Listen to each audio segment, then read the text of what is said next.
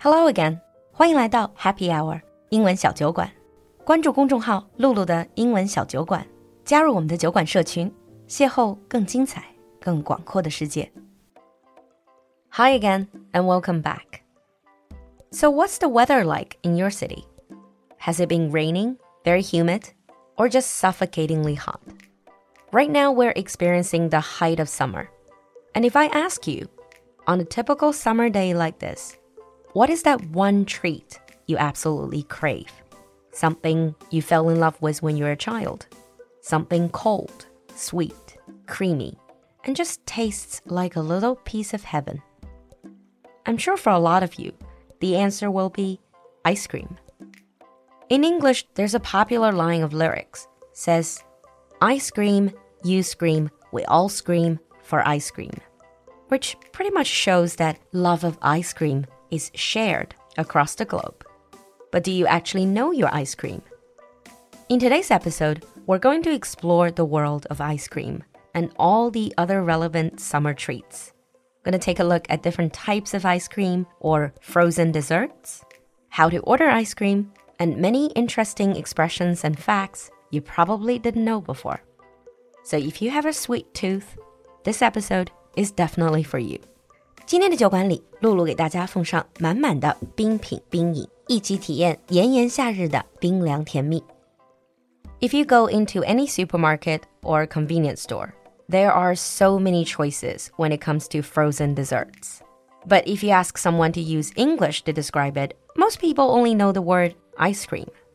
However, ice cream just doesn't really cover the wide variety of all these frozen treats. First of all, let's take a look at some of the most popular types of frozen desserts. And I put them into two categories. The first category is those with more cream. If you like a creamier taste, this category is more for you. So we start with the basics in this category. Ice cream bar. 这就是我们传统意义上说的雪糕. Frozen dessert on a stick, usually with chocolate coating. So the ice cream is wrapped within a thin layer of chocolate. It's to prevent the ice cream from melting. One typical example that comes to mind is Magnum, Menglong. And by the way, they're now getting really expensive. If ice cream bar is not enough for you, why not try ice cream sandwich? As the name suggests, this is a dessert that sandwiches a layer of ice cream between two cookies or two thin cake-like layers. 冰淇淋三明治. I see it quite often in the UK. Somehow in Beijing, they're not as popular. And for a special occasion, many people would also order ice cream cake. They're great, but they don't really keep that well. Going into a restaurant, cafe, or just a fast food joint, many people would order sundae. 喜欢吃冰激凌的小伙伴肯定都吃过圣代 （sundae）。It's a direct translation. It basically is just scoops of ice cream topped with sauce, syrup, or whipped cream. 冰淇淋上会加上各种各样的酱、糖浆、打发奶油。In terms of calories, it is an absolute nightmare, but that doesn't stop it from being one of the most popular ice cream treats. And want to make it more simple? Why not make it a hot fudge sundae? This is a sundae with a hot chocolate sauce. So you can experience the very unique texture and taste of the hot, cold, and creamy. And for those of you who prefer to have a little bit more liquid, you obviously can order milkshake, which is basically ice cream with milk and syrup. And another quite popular ice cream treat is called ice cream float. This literally means you put one or a few scoops of ice cream into a soft drink, for example, a Coke or a Sprite, and you put the ice cream in, they will float. With ice cream float, you can even make it with beer or other alcoholic drink, even though I'm not entirely sure about a beer float. So far, we have been focusing on things that are really creamy. For me, that would be a little bit too much. So if you're like me, if you prefer an icier and lighter taste, let's look at the other category. First of all, we have ice pop or ice lolly. So Americans would call it ice pop, and British usually would say ice lolly. This is more just flavored ice on a stick. 其实就是那种非常老派的冰棒。In American English, people sometimes also call it popsicle, which is technically a brand. For me, I have to say, when it's really hot, I'd much prefer an ice pop to ice cream to quench my thirst. Another one of my favorites is shaved ice. Basically, just ice, and you use a machine to shave it into smaller pieces, and you put different sauce or syrup on top. 刨冰, shaved ice. Perhaps shaved ice is more to describe the type you see in Asia. In English speaking countries, sometimes you also see something called a snow cone, which is crushed ice in a paper cone. And for people who prefer a frozen drink, slush or slushy is a good choice. This is basically crushed ice with sugar, flavoring, and food coloring. That's why they always look rainbow colored. 冰沙或者也被翻译成雪泥 you can usually see a big machine making those. A lot of the times, they just add sweeteners or syrup in it, so it's not actual fruit. It's not healthy, but on a summer's day, especially if you're just going to convenience store, going to a cinema, they're still a very popular choice. And then for slightly healthier choices, you can have sorbet. If you have listened to our Italian culture episode, we talked about sorbet with Andrea. It's not exactly an ice cream, it's more fruit based with ice.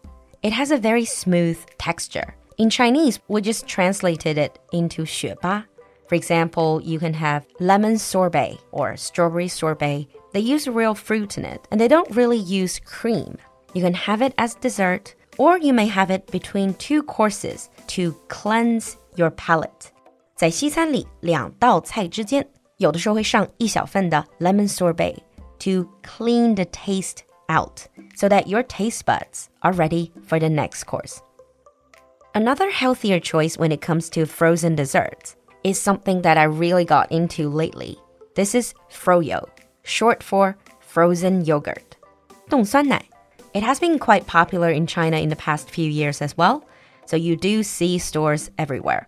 It's more like a combination of yogurt and ice cream so it's less fatty and less sweet.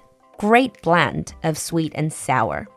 Interestingly, a lot of people choose froyo because they think it's healthier, but then they top it up with all these sauces and syrups, which really defeats the whole purpose.